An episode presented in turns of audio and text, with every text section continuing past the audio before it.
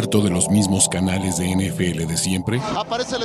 ¿Cansado de que te lean las noticias? Hoy fue un día soleado. ¿Te falta odio hacia los 32 equipos de la NFL?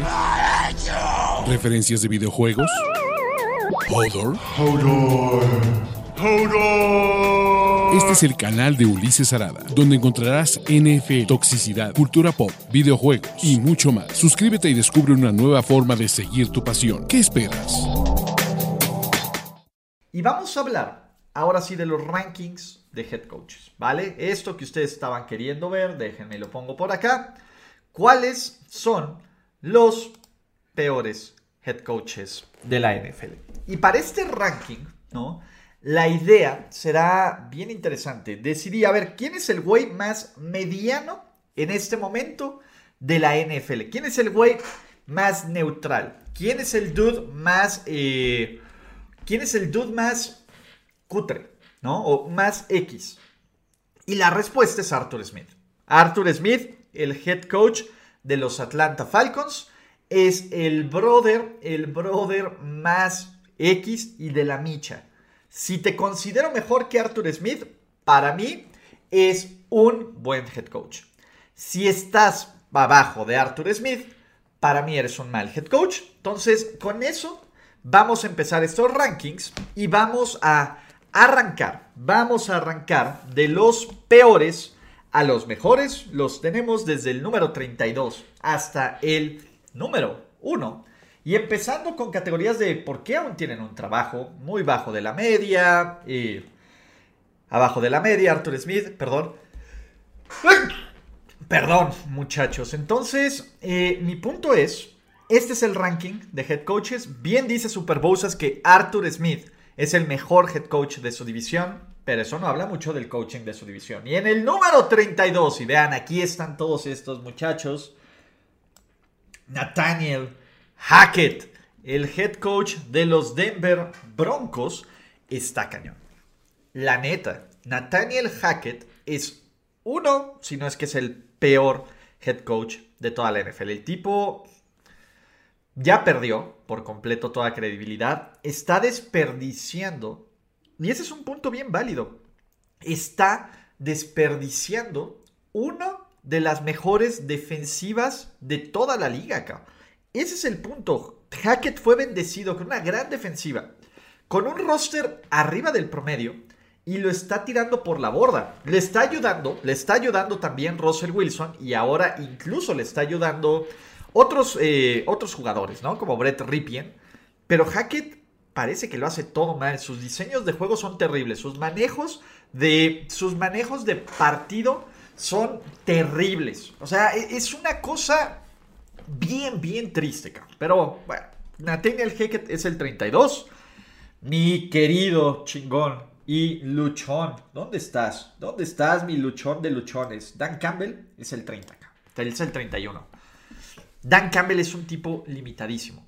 Perdón, Jesús Niebla, que yo te lo diga, pero Dan The Man es, es alguien que no tiene capacidad de reacción, que solo sabe aplaudir y motivar, y que desafortunadamente con hombres adultos, con jugadores profesionales que se están jugando su chamba y su prestigio, pues te puedes tragar esta onda de la motivación un ratito, pero Dan Campbell no evoluciona. Dan Campbell no mejora. Dan Campbell no te muestra nada fuera de la caja.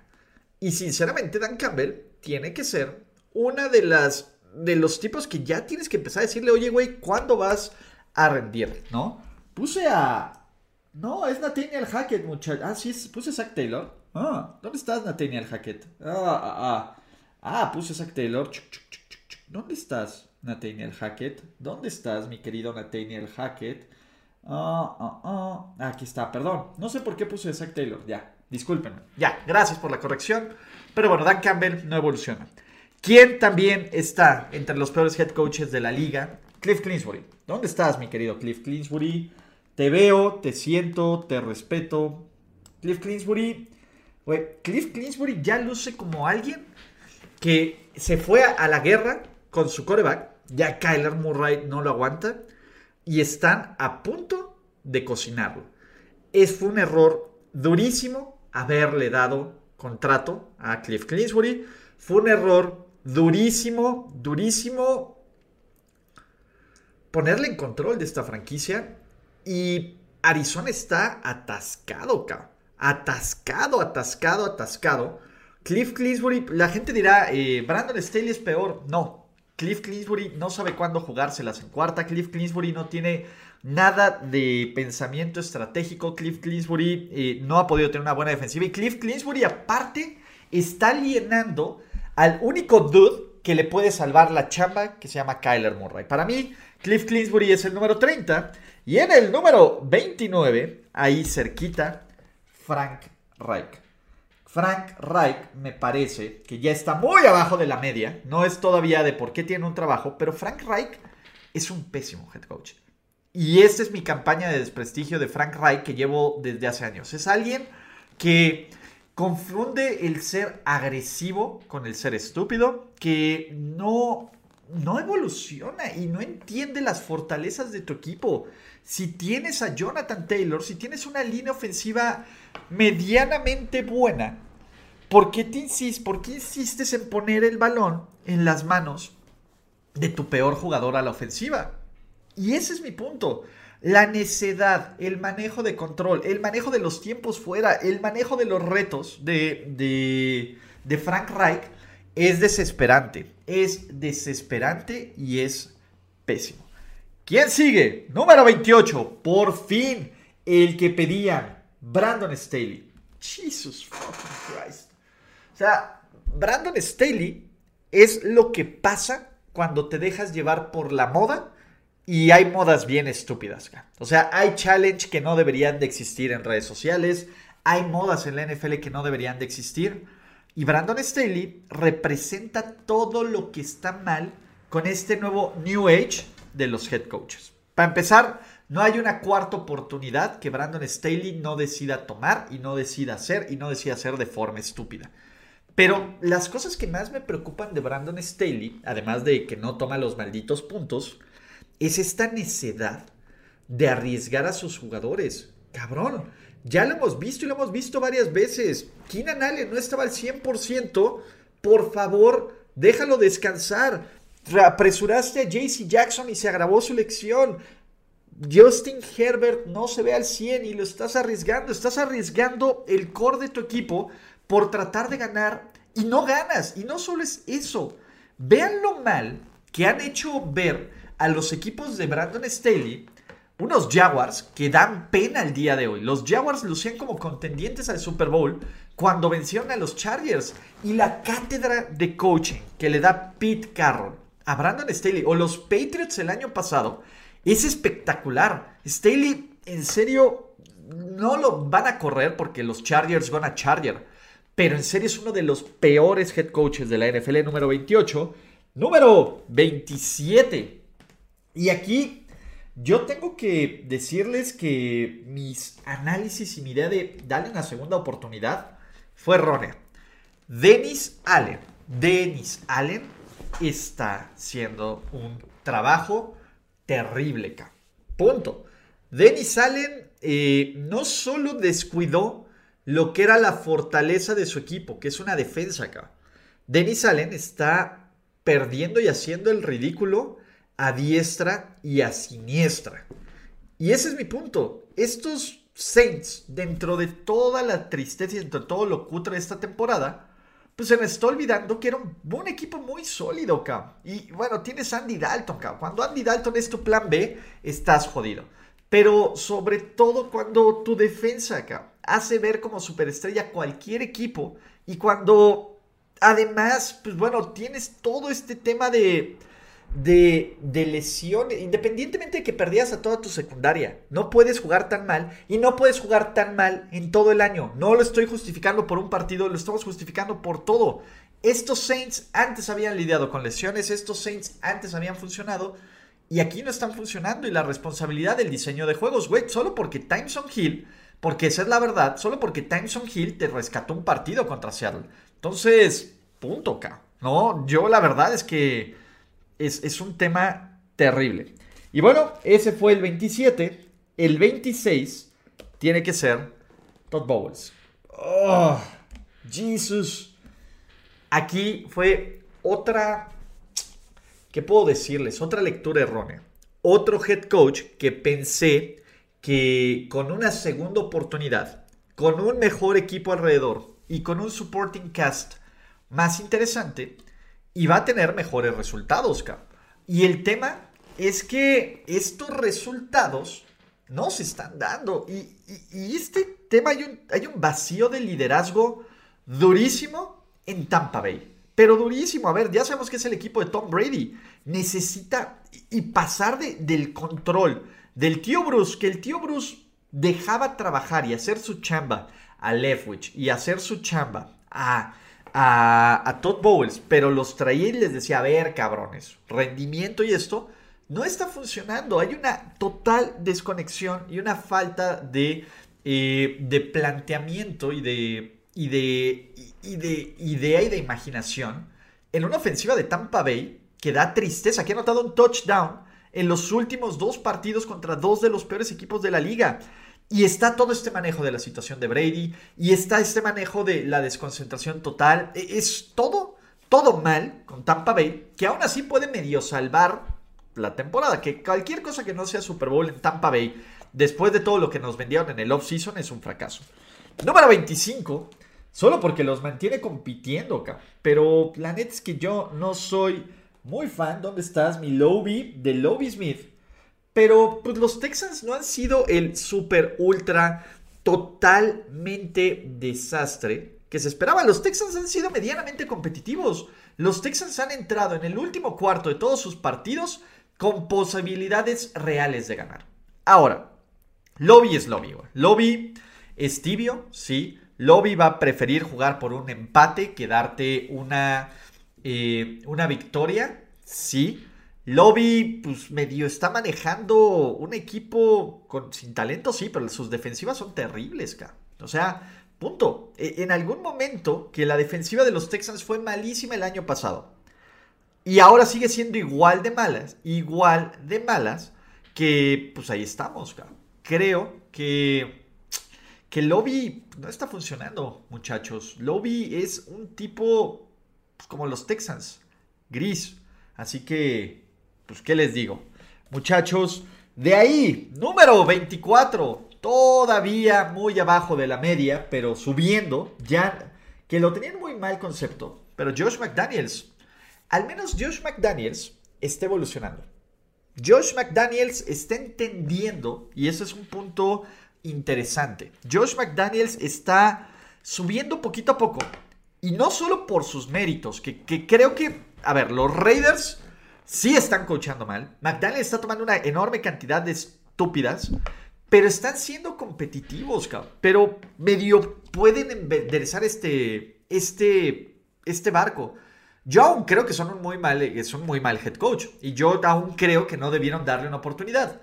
Pero prefiero a McDaniels que a cualquiera de estos tipos, Sinceramente. Y, eso ya habla mucho, uno, del nivel que tengo de estos tipos. Y dos, de McDaniels. McDaniels simplemente... Ah, y pues está pasando en este límite de abajo de la media, muy abajo de la media, ¿vale? Eh, ¿Quién más está pues muy abajo de la media? Y sobre todo pasó de ser un dude que tenía ondita, que, que, era, que, que, tenía esta oportunidad de brillar, que, oye, qué bueno se vio, a ser otro más de, de esta generación de chavitos imberbes que no tienen ni la más perra remota idea. Mike McDaniel.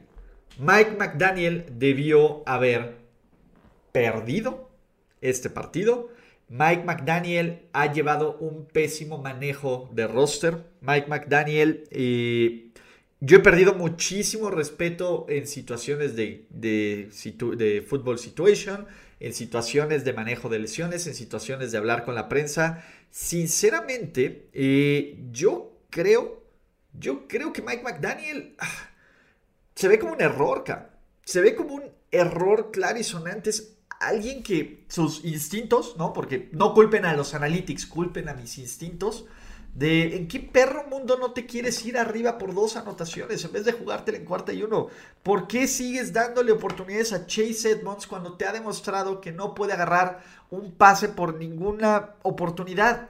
Y poner esta clase de jugadas con Tua y, en la que lo estás arriesgando es terrible, cabrón. Es terrible, terrible, terrible, terrible. Mike McDaniel sigue bajando rankings, cabrón. El tema no es que quiera subir a Josh McDaniels, es que el nivel de incompetencia y el nivel de Q3 de estos head coaches está cañón, ¿no? Eh, número 22. Y sobre todo porque, pues la neta es que nos falta como mucha, ¿qué puedo decirles? Nos falta como, como data porque Matt Everflus, ¿y dónde está? Es, es este, ¿no? Matt Everflus. Este es Matt Everflus, según yo. Sí. Pues Matt Everflus está ahí, güey. O sea, Matt Everflus, pues no me ha. No me ha mostrado, o sea, nada terriblemente malo fuera del play calling en zona de gol contra los Commanders. Pero tampoco me ha demostrado nada eh, muy bueno, acá. Y esa es la bronca. Yo sé que los Bears es un equipo difícil de analizar y creo que a diferencia de otros head coaches de primer año que no llegaron en situaciones tan privilegiadas, Everflux no está siendo un total y absoluto desastre. Hasta este domingo, ¿no? Hasta hoy, hasta hoy que probablemente Bill Belichick se lo cene con toda la cantidad de, de marinación que pueda hacerlo. Pero Everflux, o sea, estás abajito de la media. ¿Eres mejor que Matt Nagy? Sí, Decirte que eres mejor que Matt Nagy tampoco es un halago, ¿vale? ¿Qué tenemos? Voy tachándolos porque vean, todos están anotados aquí en la libretita. Kevin Stefanski. Kevin Stefanski cada vez me está decepcionando más. ¿Dónde está Kevin Stefanski? Aquí mostrándose en esta foto como, como, don, como don Sabroso. Eh, Kevin Stefanski tiene dos problemas muy serios. Uno, disciplina. Eh, y este equipo no tiene la disciplina. Dos, yo no entiendo, debería ser mal praxis, o sea, deberían descontarle su salario completo en cada partido que, que Nick Chubb no tenga 20 acarreos de balón. Cuando tienes al mejor corredor, al más efectivo, al que tiene más yardas por acarreo, al que encuentra la zona de anotación, es, es un praxis total y absoluto no darle, no darle el balón a Nick Chovka. Y también es este güey que se excita y no toma los malditos puntos, como la gran mayoría de esta lista. Y que en general, pues bueno, la única razón de que está aquí y, y, los Browns han sido una decepción, hay que ponerlo. Dentro, independientemente de todo, este equipo de 2-5 tendría que haber ganado por lo menos otros dos y... Otros dos partidos, cara. Mi punto es creo que Stefanski no va a sobrevivir la temporada porque su excusa es dame un año completo con el coreback 4 y ve qué puedo hacer, Pero mientras tanto va a estar total y absolutamente del Rielka. Así que yo no se la compro a Kevin Stefanski, todavía bajito de la media.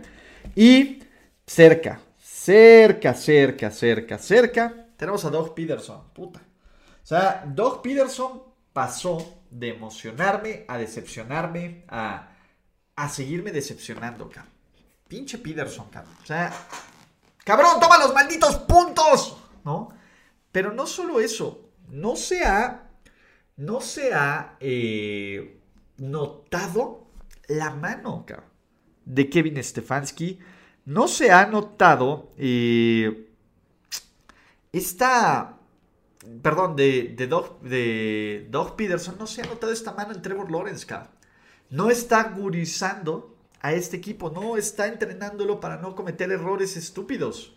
O sea, creo que los últimos resultados de Doug Peterson han sido brutal y total e increíblemente decepcionantes, ¿no? Yo, ah, muchachos, ¿no? Eh, no sé, no me siento. Ah, no, miren, eh, aquí está Matt Everflux, perdón, Matt Everflux es este. Este es Matt LaFleur, ¿no? Sí, creo que este es Matt LaFleur. En fin. Eh, no sé. Peterson ha sido tan. tan triste y tan gris. Y sobre todo. Fue. ¿Cómo?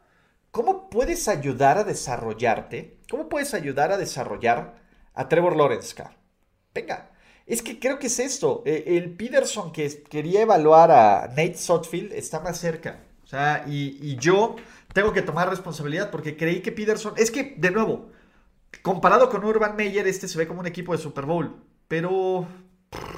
No lo sé, muchachos. De aquí, ¿quién sigue? ¿Dónde estás, mi querido y amado Kyle Shanahan? Aquí está, Kyle Shanahan. Dude, hay que empezarle a quitar todas las etiquetas de Kyle Shanahan. Yo sí estoy en una campaña de desprestigio y esa es mi mayor duda. Y por mucho que quieran o que amen a Jimmy G, y Jimmy G es limitadísimo acá. Pero ¿saben quién es más limitado? Kyle Shanahan. ¿Saben quién no tiene capacidad de respuesta? Kyle Shanahan. ¿Saben quién rara vez en las segundas mitades, cuando todas las cosas no están funcionando en su, en su favor, hace algo? Kyle Shanahan. Los Niners son uno de los peores equipos de toda la liga en el tercer cuarto. Es decir, una vez que su prescript y que su visión del partido, bien o mal, se ejecuta en la primera mitad, no evoluciona, no aprende de sus errores, no, eh, no, no te da esta sensación de que es un güey que pueda, pues que pueda brillar. Y mi punto es yo se los había dicho, muchachos, antes. En lo personal, Kyle Shanahan me parece bueno a sólido cuando todo sale bien. Cuando todo empieza a salir mal, no es el tipo que quieres en tu equipo, cabrón. Punto. Ese es el tema. Kyle Shanahan eh, es el, el cuate que le metes un golpe, lo noqueas y ya valió. Una vez que esté en el piso, no hay forma de que se levante. ¿Vale? Pero la otra punta, la otra punta es, eh, es Cal Shanahan también ha sido bendecido, porque hay que ponerlo así, con asistentes sólidos. Robert Sale, creo que Dimico Ryans, a pesar de su idiotez, es un asistente sólido, con equipos muy, muy sólidos, muy, muy sólidos, y tiene un récord perdedor en su carrera. Pidan las lesiones del coreback. Dude, aprende de tus errores. Y Cal Shanahan sigue viviendo de, puede ser este ron de Super Bowl de los Niners, puede ser del regreso de la temporada pasada de los Niners, puede ser del tema de, eh, del tema de, MVP de Matt Ryan, pero Kyle Shanahan es malísimo, malísimo, malísimo, malísimo. Bueno, no tan malo como estos muertos, pero esa es la categoría que tendría que estar Kyle Shanahan. Y último, antes que está bajito de la media y subiendo en la media, Zach Taylor. ¿Dónde está Zach Taylor? Aquí, ahora sí estás tú aquí, mi querido Zach Taylor. Zach Taylor me parece que, pues, dude, Zach Taylor ha sido bendecido por Joe Burrow. No hay otra forma de decirlo. Este. Ah, los. Ah, ¿Qué les puedo decir? Yo no se la compro a Zach Taylor. Zach Taylor ha perdido muchísimos partidos. Zach Taylor tampoco. Tampoco ajustó tampoco ajustó. Zach Taylor, si bien medio está haciendo una ofensiva muy interesante con Joe Burrow, pero a mí todavía no me parece nadie especial. Esa es la verdad. Yo todavía creo que Zach Taylor es más resultado de los jugadores que tiene alrededor que de lo que es. Así que, pues venga, ¿no? En fin. Ah, ah, ah. ¿Qué tenemos? Ahora sí, la media. La media es Arthur Smith. ¿Dónde estás, mi querido Arthur Smith? Tú eres aquí, Arthur Smith. Venga. Para todos los que preguntan si voy a meter a Matt Rule, pues no voy a meter a Matt Rule, porque Matt Rule ya no es un head coach de la NFL, entonces no tendría por qué estar aquí. Ahora, ya llegamos a la media. Creo que Arthur Smith está haciendo un trabajo muy sólido con un equipo muy cutre, ¿no? Eh, creo que tiene sus deficiencias, sobre todo no alimentar a jugadores como Drake London y Kyle Pitts, lo cual también me parece mal praxis. Pero, pues bueno, Atlanta y vaca, como para bien o para mal. Entonces, él es la media acá. Ahora, ya todos los head coaches que están aquí arriba los considero que son mejores que Arthur Smith y que por lo menos son buenos a seca. Hay unos que son más más regulares que buenos y que podrían estar en esta cerca, pero pues Mike McCarthy, hay que dar, miren, cuando Mike McCarthy está arriba de la media, sabemos que tenemos problemas, ¿no? Mike McCarthy, me parece que, que Mike McCarthy pues ha mantenido el barco a flote y hay que aplaudírselo. O sea, hay que aplaudirle. Lo que también es, es un hecho es que pues Mike McCarthy es, es un dude que tarde o temprano va a cometer y va, va a tener estos errores terribles en playoffs. Va a ser alguien que no puedes confiar, que no puedes, eh, pues sí, simplemente no puedes confiar en Mike McCarthy. Tiene un staff bien interesante, tiene una defensiva muy chida, tiene a Dan Quinn de man, pero algo, algo me dice que está ahí. Está arribita de la media porque además, punto, porque además el el, nivel de coaching es terrible. Ahora, Frank Picado, tengo este a Rule aquí porque agarré un Maker que hicieron de los head coaches. No lo puedo quitar porque yo no edité esta tabla, ¿vale? Entonces, ahí es el punto. Eh, Mike McCarthy está aquí porque Mike McCarthy, ¿no? Y el número 14, tengo que poner a Matt LaFleur Creo que eh, Monsieur Matt LaFleur se está cayendo. La leyenda de Matt LaFleur se está cayendo a pedazos. Total y absolutamente. Los Packers son una decepción. Green Bay entra a su primera crisis real en esta era. Ya no son estos equipos que ganaba 13 juegos por la temporada y empezaba a perder a playoffs. Y creo que uno en el play calling se nota, se nota una verdadera desesperación.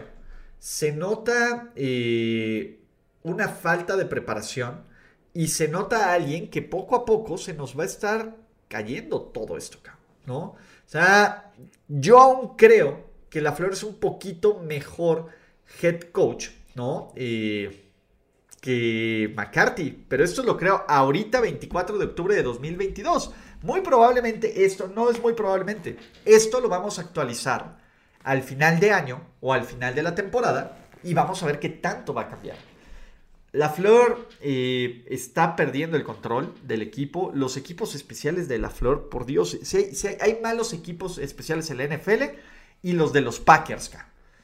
Y eso también hay que ponerlo dentro de sus puntos negativos, que no está aprendiendo eso, ¿vale? ¿Qué más tenemos de aquí? Una vez más, eh, pues hay que poner a Mike Tomlin. No, voy a poner a Ron Rivera primero. Creo que Ron Rivera, dude, por Ron Rivera. Ah, creo que ah, creo que Ron Rivera en un mejor ambiente y en una mejor situación sería un mejor head coach. O sea, creo que Ron Rivera, y hay que darle todo el crédito, estos commanders podrían desfondarse. Total y absolutamente. Ese es mi punto. Creo que los commanders podrían ser un peor, un peor basurero en Yamaska por Cervecín, por los que quieran.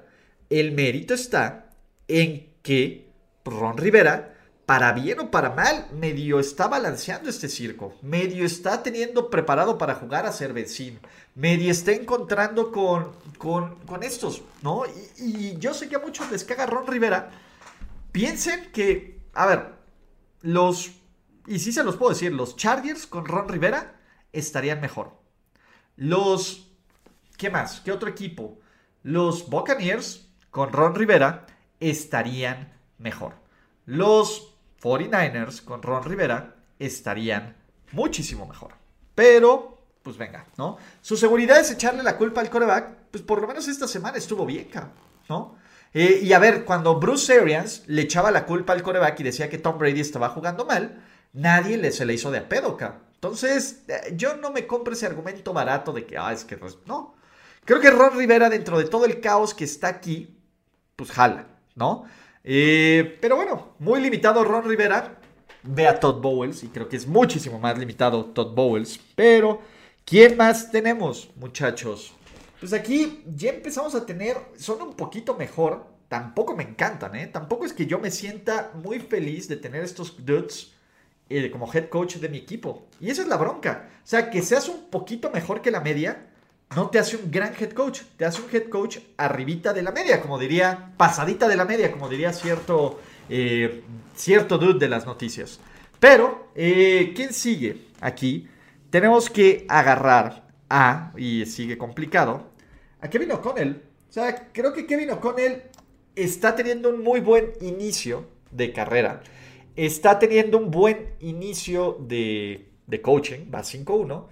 Pero hay algo en estos Vikings que la neta es que no está, no está haciendo tanto sentido. Están ganando los juegos cerrados. Y bien por Kevin O'Connell, ¿no? Yo todavía necesito ver un poquito más de Kevin O'Connell para decir que es mucho mejor. De nuevo, el contra los resultados y contra la poca. Eh, contra la poca muestra, no te puedes.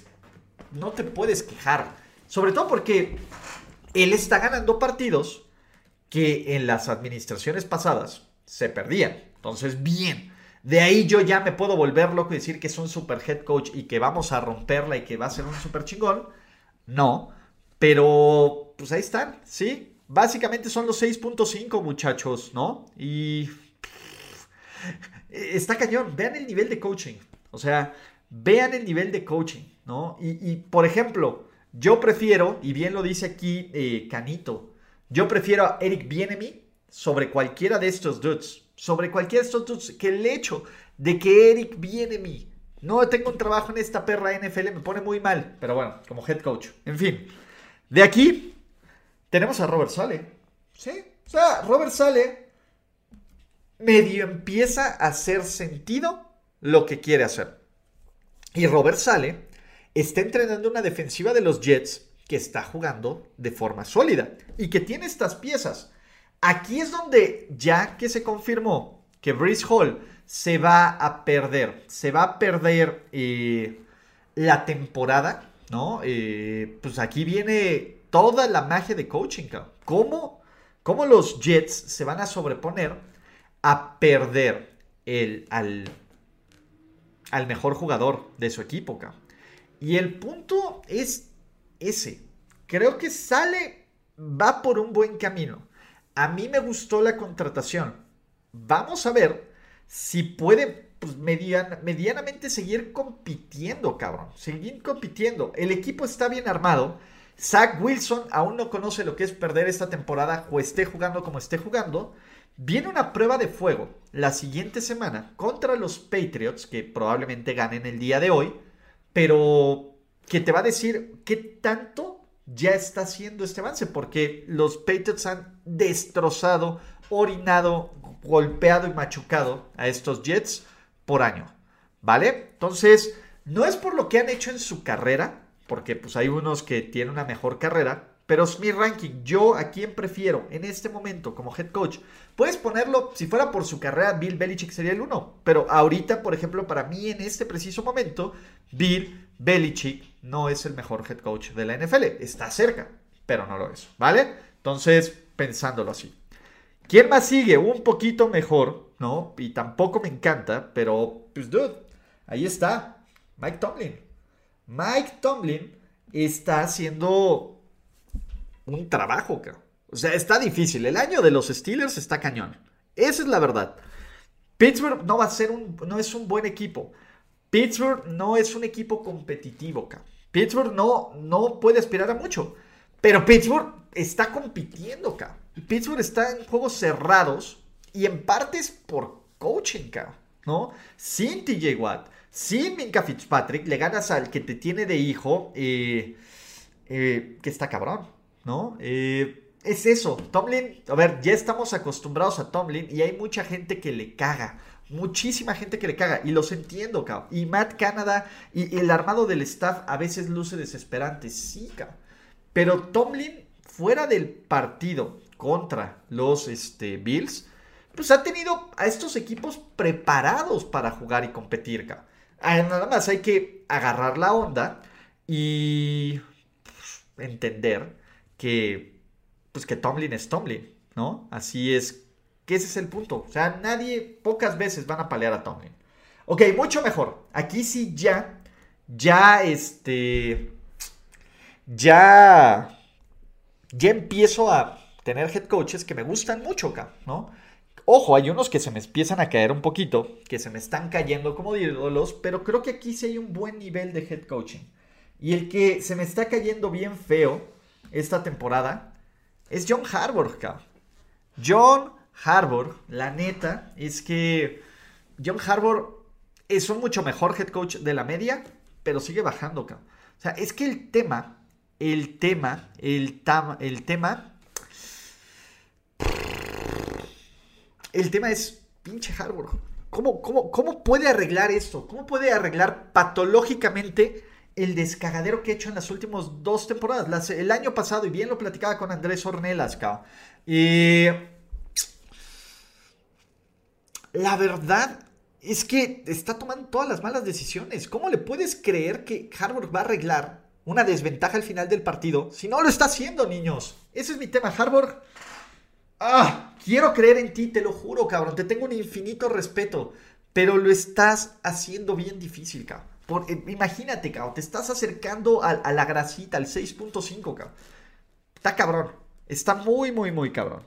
Número 8. Número 8 eh, está difícil, cabrón. Pero creo que Sean McVay, ahí va, cabrón. Ahí va Sean McVay. ¿Los Rams son un mal equipo? ¿Son un equipo regular malo? Sí. Por un año malo, ¿ya vamos a decir que Sean McVay es una basura? No. Creo que le está pasando factura a este equipo, el fuck the pigs y todo esto. Le está pasando una factura terrible. Terrible. Eh, la falta de profundidad y sobre todo las lesiones en la línea ofensiva acá. Sí. Aún así, yo sí creo que Sean McVay en un muy buen día puede hacerte pasar una muy mala tarde, acá, ¿vale? Eh, yo creo que Sean McVay todavía tiene algunas piezas para ser un buen head coach. No todo, no ser, no, no todo esto se va a convertir en satisfacción o gratificación instantánea, ¿vale? El caso es que Sean McVay pues puede tomarse este año, todo este año para reajustar. Yo aún creo, yo aún creo que este equipo de, de ¿cómo se llama? De los, yo aún creo que este equipo de los Rams puede competir en esta división que ah, no sé, o sea, son los Rams, tienen talento. ¿Están muy madreados? Sí, ca. Pero pues, Sean McVay generalmente te pone en posiciones de ganar, ca. Y la gente se la cree. Y yo se la creo todavía, ¿vale? Entonces, número, ¿quién sigue? ¿Siete? Probablemente. ¿Seis? Nick Siriani, muchachos.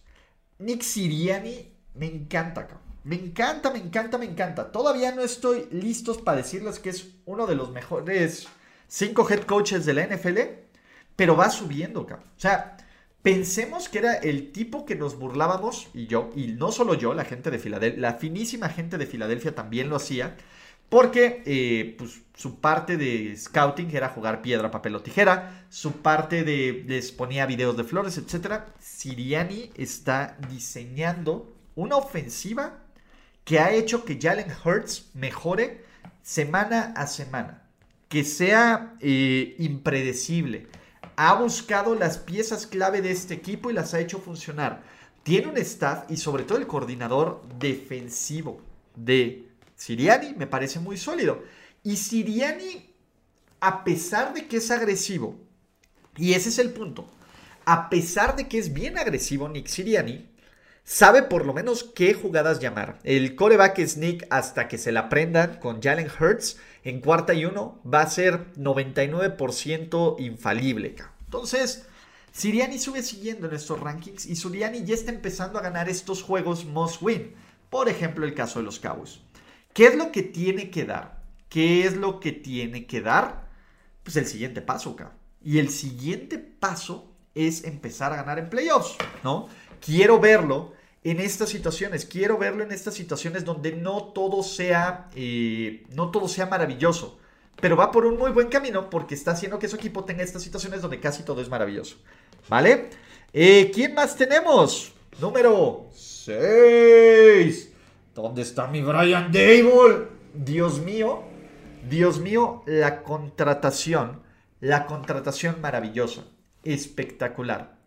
Y brutal que se sacaron los, los New York Giants con Dable. O sea, cada vez más, ya antes nos sorprendíamos de Dable. Punto. Ahora ya esperamos eso de Dable. Yo me emociona la idea. Me emociona la idea de, de que Brian Dable vaya armando un equipo competitivo constantemente. También la muestra de Dable es chiquita, son, seis, son siete partidos los que llevamos, pero siete partidos que esperábamos, que, que seguimos esperando el desastre de los Giants y no aparece, lo cual hay que aplaudírselo total y absolutamente. Entonces, mi Brian Dable de toda la vida, todo el respeto y todo el cariño y todo el mundo. Último, que está arribita de la media. Arribita de la media, arribita de la media, es, pues básicamente, Andy Reid. ¡Ay! Andy Reid tiene todo bien en temporada regular. El cabrón es, es el Peyton Manning de los head coaches en temporada regular. Tú no lo quieres enfrentar después de una semana de descanso, ajusta bien, es creativo, tiene un play calling increíble, increíble. O sea, Andy Reid es un chingón en ese departamento. Mi problema con Andy Reid son dos cosas, choking en playoffs y manejo de reloj. Andy Reid, solo porque se encontró un güey uber más choker en playoffs que él, Pero vean cómo tiró, en serio. Y, y yo sé, y van a decir que soy hater de los Chiefs. Pero la derrota que tuvieron contra los Bengals en playoffs es toda de Andy Reid. La derrota que tuvieron en el Super Bowl contra Bruce Arians es toda de Andy Reid. Y está ganando. Y está jugando muy bien. Y, tiene a los Chiefs como contendientes. Pero yo todavía no puedo dejarme ir tan duro por Andy Reid todavía, aunque de nuevo prefiero Andy Reid que ya vimos que toda esta cantidad de muertos. Ahora sí, muchachos, la elite de la NFL, los mejores head coaches de la NFL en número 4 y sobre todo también porque necesito verlo en playoffs, pero todo lo que está haciendo Sean McDermott, todo lo que está haciendo Sean McDermott, me encanta. Todo, todo, acá. Eh, la forma en que ha sabido recuperar huecos de su staff de cocheo funciona. La forma de que ha evolucionado no solo a Josh Allen, sino al resto de esta defensiva y de este equipo, me parece maravilloso. Como el proyecto de los Bills, que lleva varios años y es una realidad de los Bills, me fascina, me fascina, me fascina, me fascina. ¿Qué es lo único que necesito de Sean McDermott? El siguiente paso. Punto. El siguiente paso. A, dame esa capacidad de creer que vas a ir por esto, ¿vale? Hay, tiene errores, como todos los head coaches, güey, que no haya un head coach, hasta Bill Belichick la ha cagado, ¿no? El punto es, ¿la cagaste? Sí. Aprende de tus errores total y absolutamente. Y creo que Sean McDermott está aprendiendo de sus errores. Por lo menos eh, ya mandó el squib kick, aunque le volvieron a anotar tres puntos, pero eso es, creo que Buffalo y McDermott está generando toda esta data, todo este staff, todo este equipo para hacer que se la creamos a Buffalo. Y si Buffalo sigue ganando, y si Buffalo tiene los juegos en casa, y si Buffalo llega a un Super Bowl por primera vez en 25 años, pues la Sean McDermott manía se va a poner para acá. ¿Vale? Número 4. Mi head coach favorito, cabrón. Uno de mis dos head coaches favoritos. Y quien dude que Mike Bravel es un buen head coach, no mamen. Es que en serio, no ven a los Titans, cabrón. Uno, Mike Bravel está haciendo milagros, cabrón. Milagros, milagros, milagros con este equipo, cabrón. Punto. O sea, está sabiendo enmascarar a su coreback. Es, gana en playoffs como visitante contra equipos que deberían de ser mejores. Es competitivo contra equipos contra equipos como los Bills, contra equipos como los Chiefs, contra equipos como los Ravens, Mike Bravel, con estas piezas, con esta defensiva, me parece que es infinitamente mejor. Yo, a ver, yo creo que Andy Reid fue, ha sido bendecido y ha ayudado a Patrick Mahomes. Güey, Mike Bravel está ganando con Ryan fucking Tannehill. Por Dios, cabrón. Mike Bravel está ganándole a Bill Belichick en su mismo juego. Mike Bravel ha sido uno de los tipos que ha visto, ha hecho ver mal a estos Chiefs de Andy Reid. A mí sí me parece, a mí sí me parece que, que Bravel es, es un tipo fuera de serie, cabrón, ¿no? es un tipo fuera de serie como head coach. En un momento a mí me parecía que iba a ser como el tío Dan, limitado, luchón. El tipo está cuatro pasos adelante de ti, arma defensivas competitivas y la verdad es que vean, cabrón. O sea, todo el mundo se la mama a Frank Reich y a los Colts y Mike Bravel está diciendo, not today. Güey, José Casares, prefiero millones de veces a Alex Smith que a Ryan Tannehill. Así de sencillo, ¿vale? Pero bueno, número dos, Bill. ya sabemos que es Bill, ¿vale? Bill Belichick también. Eh, Bill Belichick es Bill Belichick. Bill Belichick va a abusar de mentes inferiores a la silla. Bill Belichick, eh, pues la verdad es que pues está cañón, güey. Creo que eh, Bill Belichick es Bill Belichick. ¿Qué les explico acá? Punto. La única razón por la que no es uno, o sea, por, porque verga el trabajo de coaching de Pete el Sabio.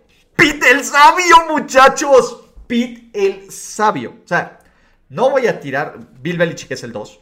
Bill Belichick podrá ser el 1 para todos.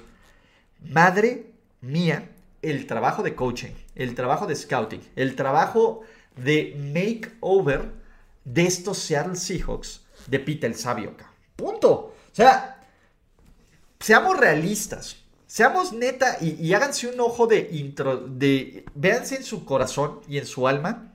Y si yo les hubiera dicho, imagínense cómo hubieran recibido ese comentario en, en agosto, todavía, que Pete Carroll, después de todo, todo el descagadero que hizo, que hizo con Russell Wilson, yo decía decir, miren, Pete el sabio se la sabe también, que va a ser, su staff va a ser que Gino sea uno de los corebacks más efectivos. Va a robarse los picks del draft. Va a empezar a 5 o 6 novatos y va a tener uno de los equipos, va a tener el equipo líder de su división en solitario, en una división con los Rams y con los 49ers. Eso, eso es un trabajo de coaching brutal. Y el tener preparados y listos a dos tackles, a dos tackles para jugar en un nivel elite y el ver en el armado de roster que tener un backup de Rashad Penny y darle la confianza y darle la oportunidad a Gino y prepararlo para jugar y hacer que encontrarte un Tariq Bullen, a mí me parece, me parece que es un tipo espectacular. Y para mí Pete Carroll, si es un head coach, Hall of Famer. A mí Pete Carroll me parece que ha tenido el mérito de armar unas defensivas brutales y espectaculares, Y, y Pete Carroll no solo es eso. Pete Carroll, todo este esquema, si bien o mal, si bien o mal no ha funcionado a nivel head coaching, vean la defensiva, que es uno de sus principales eh, pupilos, tiene en Dan Quinn. La defensa que Dan Quinn está montando en Dallas es consecuencia de la mente brillante del viejito loco, cabrón. Y la neta es que me encanta Pete fucking el sabio. Pocas cosas me hacen tan feliz porque ustedes lo saben. Yo sí soy Pete, Pete Carroll believer, aunque mis amigos 40 Winers les cague, ¿no? Pero la neta, y aquí sí, les dije, güey, este equipo va a estar bien. Así yo confiaba en Pete Carroll. Ojo, después de esto pueden crashambornear y perder siete seguidos. Por favor, no. Por favor, no. Pero estos, estos Seahawks lo están haciendo de nuevo. Lo están haciendo de nuevo ante nuestros ojos, muchachos. Están volviendo a armar un equipo que tiene el potencial de ser dominante. Todavía no lo está y aún así van 4-3, Punto. Pete Carroll puede ganar con cualquier perro coreback, cabrón. ¿Vale? Y vamos a hacer la recapitulación. Rankings de head coaches, sí, el cuadrito que falta ahí es Matt Rule, porque Matt Rule, pues no. Pero bueno, ¿Quiénes están en los top? 1 Pete Carroll, 2 Bill Belichick, 3 Mike Bravel, 4 Sean McDermott, pasando de siguiente categoría, 5 Andy Reid, 6 Brian Dable, 7 Nick Siriani, 8 tenemos a Sean McVay y 9 a Jim Harbour. Un poquito mejor que la media, 10 Mike Tomlin, 11 Robert Sale, 12 Kevin O'Connell, 13 Ron Rivera, 14 Monsieur Matt LaFleur y 15 tenemos a nuestro queridísimo, nuestro queridísimo Mike McCarthy en la media absoluta acá.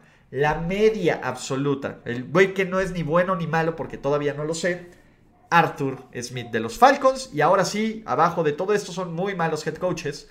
Que ojo, que desde Tomlin para acá ya empiezo a tener mis dudas. Pero, ¿qué tenemos? ¿No? Número 16, Zach Taylor. 17, Kyle Shanahan. 18, Doug Peterson.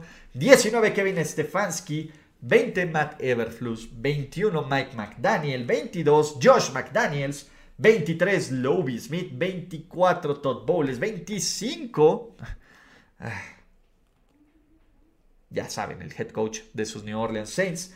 26, Staley. 27, Frank Reich. 28, Cliff Clinsbury. No, ya incluso están hundiendo más. 29, Cliff Clinsbury. 30, Tío Dan. 31, Nathaniel Hackett. La neta.